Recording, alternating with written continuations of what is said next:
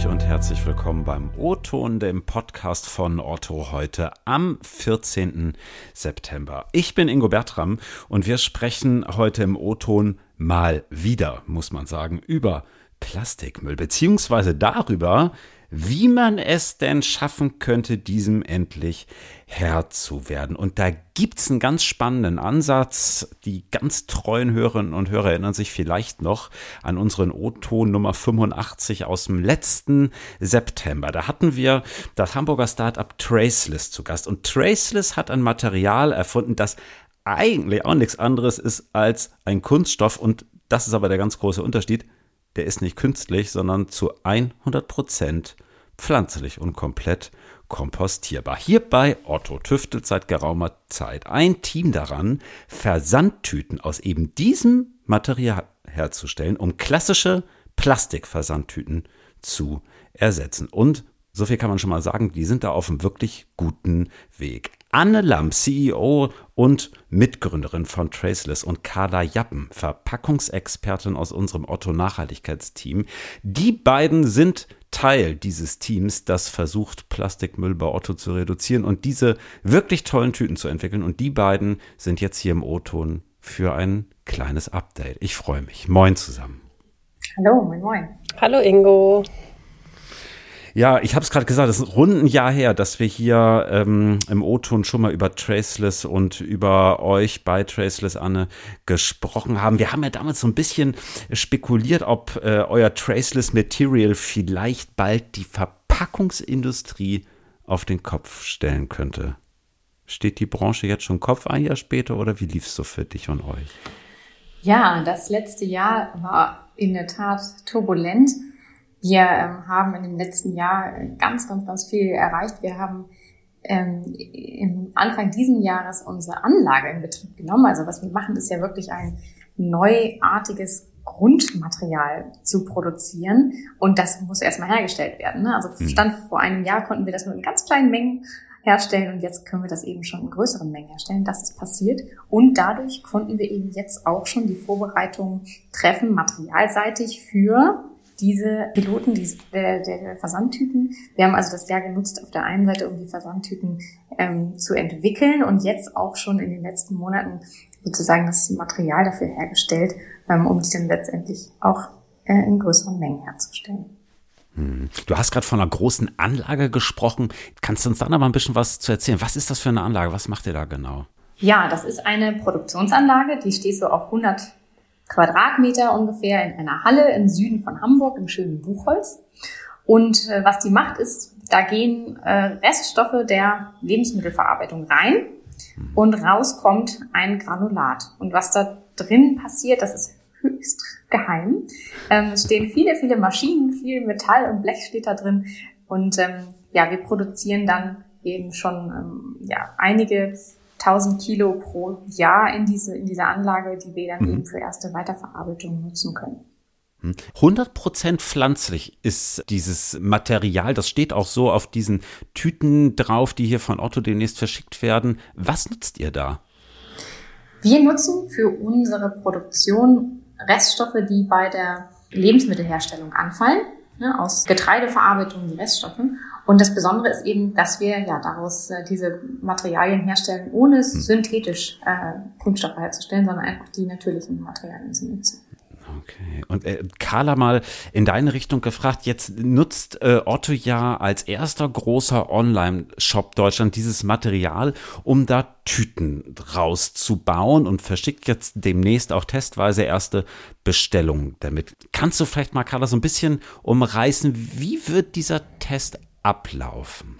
Also der Test wird so ablaufen, dass wir Versandtüten an Kundinnen verschicken und sie vorher nicht darüber informieren, um so ja, den Überraschungseffekt zu nutzen und äh, die Kundinnen dann befragen werden, wie die Tüte denn bei ihnen angekommen ist, ob sie das System verstanden haben, ob sie verstanden haben, was Traceless ist und äh, wie sie jetzt auch mit dieser Tüte umgehen sollen. Und äh, gleichermaßen wollen wir natürlich auch testen, wie die Tüte in der Logistik funktioniert. Wie viele dieser Tüten verschickt ihr da so bummelig? Also für diesen Piloten äh, verschicken wir circa 5000 Versandtüten und können, glaube ich, aus dieser Anzahl auch schon gute Ergebnisse ziehen, äh, ob es funktioniert und auch bei den Kundinnen ankommt. Hm, für was für Bestellungen kommen solche Tüten eigentlich in Frage? Also jetzt den großen Staubsauger könnt ihr damit wahrscheinlich nicht verschicken, oder? Nee, also vielleicht irgendwann, aber aktuell nicht. Äh, wir haben äh, für, die, für diesen Test eine Tütengröße, die wir jetzt testen werden, wo dann eher kleinere Artikel mit verschickt werden, zum Beispiel Textilien in Größe von T-Shirts oder ähnlichem. Und ihr ersetzt damit Plastiktüten? Genau, wir ersetzen unsere herkömmlichen äh, Versandtüten, die ja aus recyceltem Plastik bestehen und können äh, die dann ja komplett durch Traceless ersetzen. Ich hatte es eben schon mal so angekündigt, ihr habt ja beide für diesen Test, der jetzt äh, als bald startet, ganz viel geforscht, getüftelt, verprobt, habt euch regelmäßig getroffen und diese Tüte da weiterentwickelt. Wie muss ich mir so eine Entwicklung eines Prototypen einer Versandtasche vorstellen. Wie entwickelt man sowas? Wie lange dauert das überhaupt? Ja, ich erinnere das noch wie gestern. Ich glaube, die ersten Male, als ich bei Otto war, da kam ich mit so, einem, so einer Materialprobe an, die war noch ganz weit weg von einer Versandtüte. Ne? Und das war ist jetzt so drei Jahre her. Ähm, und seitdem ist, ist einiges passiert. Im Endeffekt gibt es bestimmte Anforderungen an diese Tüte. Die darf nicht reißen, die muss blickdicht sein, ganz wichtig. Ähm, die muss natürlich verschließbar sein, bedruckbar sein. Und ähm, ja, diese ganzen äh, Anforderungen, die muss man dann Schritt für Schritt im Labormaßstab erstmal entwickeln. Und es ist immer iterativ. Ne? Man hat eine erste Version, dann passt da was nicht, dann geht man zurück und äh, entwickelt weiter. Und ja, das haben wir jetzt so weit entwickelt, dass wir Anfang des Jahres äh, eine Version hatten, wo wir gesagt haben, damit können wir jetzt in die, in die äh, größere Produktion gehen. Das haben wir dann auch getan und ähm, da hört es dann aber nicht auf, weil wenn wir erstmal die, die Rolle an Grundmaterial haben, also eine Rolle, aus der dann diese Tüten produziert werden, das soll eben natürlich alles, und das ist ja gerade der Clou bei Traces, alles auf den herkömmlichen Maschinen passieren. Ne, deshalb, mhm. äh, damit sich die Hersteller und Verarbeiter eben keine neuen Maschinen kaufen müssen, dann würden wir nichts erreichen und keinen Impact generieren. Und das ist ja genau unser Ziel. Ah, okay, also ihr erstellt quasi dieses Granulat, dann geht's von dort zu einem Tütenfabrikanten und der baut die Tüten? Genau, es ist also, also ganz viele ähm, ja, Firmen dran beteiligt in der Lieferkette, bis aus äh, unserem Granulat dann auch mal eine, eine, die Endtüte produziert ist. Und das macht es natürlich auch ähm, ja, kompliziert und herausfordernd. Ich habe gerade, vielleicht, ich hoffe, ich darf das verraten, letzte Woche so eine Testsendung von euch bekommen. Ähm, da konnte man noch überhaupt gar nicht sehen, dass es überhaupt eine Otto-Tüte war, weil da war eigentlich gar nichts drauf, außer meiner Adresse. Ähm, Carla, vielleicht mal in deine Richtung gefragt, konntet ihr die noch nicht bedrucken oder warum war das so? Also wir wollten, äh, bevor wir jetzt in den Kundentest gehen mit diesen 5000 äh, Tüten, wollten wir erstmal einen internen Test machen, um uns dann äh, unter uns Kolleginnen die äh, Tüten mal so ein bisschen hin und her zu schicken, um auch so ein bisschen vorzutesten, ob es funktioniert oder nicht funktioniert. Und dadurch, dass wir diesen internen Test zeitlich etwas früher machen, ähm, hat das einfach mit der Bedruckung noch nicht hingehauen. Und äh, ja, da gibt's auf jeden Fall auch noch Themen, an die wir ran müssen. Das ist zum Beispiel das Thema Bedruckung, was aber sehr vielversprechend aussieht, weil die Tüte natürlich natürlich auch bedruckt sein soll, wenn sie dann an die Kunden geht. Es, es ist wirklich in allen, allen Bereichen Pionierarbeit zu leisten. Ebenso auch wie bei der Druckfarbe. Also die Standard-Plastiktüten ähm, von Otto zum Beispiel sind mit einer Farbe bedruckt, die für ähm, Polyethylen geeignet ist. Und ähm, die ist aber nicht für den biologischen Kreislauf unbedingt gemacht. Ne? Und das heißt, auch da müssen wir eben darauf achten, dass das Endprodukt natürlich ähm, langfristig auch komplett für den biologischen Kreislauf gemacht hat. Das inkludiert die, die Farben und die Kleber auf jeden Fall. Genau, und äh, das sind ja alles die Kleinigkeiten, wo man auch auf Schwierigkeiten stößt. Ne? Anne sagte gerade schon richtig, die Druckfarbe, der Kleber, aber auch Themen wie äh, unsere Etiketten, der Rückverschluss für die Retoure. Also das sind ja alles vermeintlich Kleinigkeiten, aber große mhm. Wirkungen, an die man auf jeden Fall auch ran muss, um dann wirklich eine, eine ganzheitliche Tüte zu haben. Ja, also ist auch dieser Test, den ihr jetzt demnächst startet mit den ersten regulären Bestellungen, eigentlich auch Teil dieses großen Feldtests? Ja? Ganz genau. Genau, es ist Teil der Entwicklung der Roadmap, die wir vorhaben. Und da werden auch noch Punkte rauspurzeln, wo wir dann wahrscheinlich noch mal ran müssen. Also, ja. ja. Hm. das wäre ist, ist so ein bisschen meine Anschlussfrage. Was ist denn, wenn dieser Test jetzt so richtig schief läuft? Also von diesen 5000 Tüten 3000 aufgerissen kommen und 1000 haben sich direkt aufgelöst beim Versand. Was dann? Ja, dann wissen wir, woran wir arbeiten müssen, beziehungsweise ähm, ja, wie, dass die Tüte dann nicht so funktioniert, wie sie wie der Entwicklungsstand jetzt ist, aber äh, bedeutet nicht, dass wir das ganze Thema einstampfen. Das ist dann die Pionierarbeit, von der Anne auch spricht. Ne? Ich glaube, wichtig ist zu sehen, wir wollen ja eine funktionierende Kreislaufwirtschaft haben. Und um da hinzukommen, müssen wir alle Produkte neu designen. Entweder für den technischen oder biologischen Kreislauf. Und ähm, am Ende ist die, die Traceless-Variante eine Variante, die sehr gut funktionieren kann. Und äh, ich glaube da auch ganz fest dran, dass wir das hinkriegen. Ähm, aber wie gesagt, das ist, das ist was, wir müssen die Produkte komplett neu machen. Eigentlich haben wir hier auch 70 Jahre Kunststoffentwicklung aufzuholen, sozusagen im Schnellgalopp. Und äh, mhm. da muss man sich die Illusion nehmen, dass man da von heute auf morgen äh, schnelle Erfolge erreicht. Aber da ist für uns eben Otto auch ein ganz, ganz, ganz ja, äh, wichtiger Partner, weil ich glaube, Otto das eins, äh, als eines der wenigen Firmen dann wirklich auch erkannt hat, dass es nicht von heute auf morgen gemacht ist, sondern dass das eine, eine Roadmap braucht, dass es eben ja eine langfristige Entwicklung ist. Mhm. Und trotzdem muss man ja auch sagen, natürlich werden wahrscheinlich nicht 3000 Tüten reißen, weil ihr habt ja schon Vortests gemacht. Ich habe so ein Ding bekommen, bei mir sah es ehrlich gesagt tadellos aus.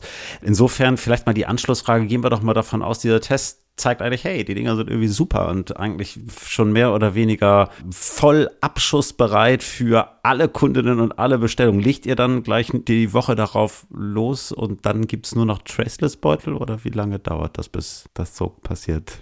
Ja, also wenn das so kommen sollte, dann sind wir erstmal wieder dran. Und zwar müssen wir, wir haben zwar jetzt eine Produktionsanlage gebaut, aber die ist noch viel zu klein, um Otto damit beliefern zu können. Das heißt, dann müssen wir unsere nächste Anlagengröße planen und bauen. 2024 ah, ja. soll die in Betrieb gehen und dann soll die eben auch genug Material produzieren, um damit Otto beliefern zu können. Mhm. Carla, nochmal in deine Richtung gefragt. Traces ist ja auch hier bei Otto eigentlich nur ein Projekt, ne, mit dem ihr versucht, Versandverpackungen nachhaltiger zu gestalten oder bestenfalls sogar noch drauf zu verzichten. Das wäre natürlich immer das äh, Beste. Ähm, ihr habt ja auch mit Wild Plastic eine Kooperation und da wird ja durchaus weiterhin auf Plastik gesetzt. Ne? Wie passt denn das zusammen? Das passt so zusammen, dass wir natürlich gucken müssen, wie, wie überbrücken wir die Zeit, bis äh, Traceless auch äh, die Mengen produziert, die wir nutzen äh, können, um wirklich große Mengen an Versandtüten aus dem Material herzustellen. Und erstmal so viel, es schließt sich nicht aus. Ne? Wir haben jetzt die Versandtüten mhm. aus äh, White Plastic, sind da ja auch fleißig in der Skalierung, also werden auch immer mehr Tüten umstellen und äh, sind aber auch in Gesprächen mit White Plastic, wie wir über diese Versandtüte hinaus noch tolle Produkte schaffen können, um äh, Plastik aus der Umwelt Umwelt zu retten. Also es ist nicht am Ende nur, weil wir auch eine Kooperation mit Traceless haben. Und man muss ja auch dazu sagen, dass die beiden Unternehmen sich sehr gut kennen und verstehen. Und äh, ich glaube, wir da einfach ähm, alle das gleiche Ziel vor Augen haben und äh, ja, uns sehr gut da ergänzen. Ich habe es eben nebenbei erwähnt. Ich persönlich bin ja eigentlich ein ziemlicher Fan von diesen Unverpacktläden, muss ich sagen, auch wenn sie vielleicht nicht mal so wahnsinnig praktisch sind, weil man muss dann irgendwie die ganzen Gebinde auch mal hin und her tragen. Führt mich äh, abschließend nochmal, Carla, in deine Richtung geblickt, so ein Stück weit zu der Frage, kann man nicht eigentlich auf Versandverpackung verzichten, weil irgendwie gar kein Müll ist ja der beste Müll, ne? Natürlich, gar kein Müll ist der beste Müll, aber ich glaube, bis wir dahin kommen, dass wir unsere Bestellung auch nicht mehr verpackt haben wollen und äh, jeder sieht, was wir bestellen, äh, da glaube ich, kommen wir nicht hin. Also was natürlich die Zukunft sein könnte, dass man mal schaut, wo kann man noch Plastik einsparen und es weglassen. Aber ich glaube, eine mhm. Versandtüte, die bleibt im E-Commerce erhalten und da muss man dann schauen, wie kriegt man eine möglichst nachhaltige Alternative hin. Mein letzter Staubsauger, den ich bei Otto bestellte, der ist übrigens ohne Karton gekommen, ja. landete dann hier nebenan im Paketshop und der nette Herr hinterm Tresen sagte sich so, ah ja, wird wieder Zeit für einen Frühjahrsputz. Also für fühlte ich mich ein bisschen Aber ich glaube, das sind also, die unkritischen Produkte, die man noch ja, gerne ja. mal seinem Nachbar zeigt. Ja, klasse. Also ganz spannendes Projekt, an dem ihr da arbeitet. Ich bin gespannt, wohin es geht. Ich freue mich schon auf die nächste Traceless-Tüte, die ich in den Händen halte. Und ja, viel Erfolg jetzt für den anstehenden Test, viel Erfolg für alles weitere und dann hören wir uns bestimmt bald wieder. Anne Kalla, lieben Dank, dass ihr da wart. Danke dir, Ingo. Vielen Dank. Ja, und liebe Hörerinnen und Hörer, das war der O-Ton für diese Woche. Lobkritik und Anmerkungen wie immer gerne per E-Mail ingo.bertram.otto.de oder kurz per LinkedIn-Nachricht. Wir hören uns nächste Woche Mittwoch wieder. Bis dahin, liebe Grüße aus Hamburg und bis dann.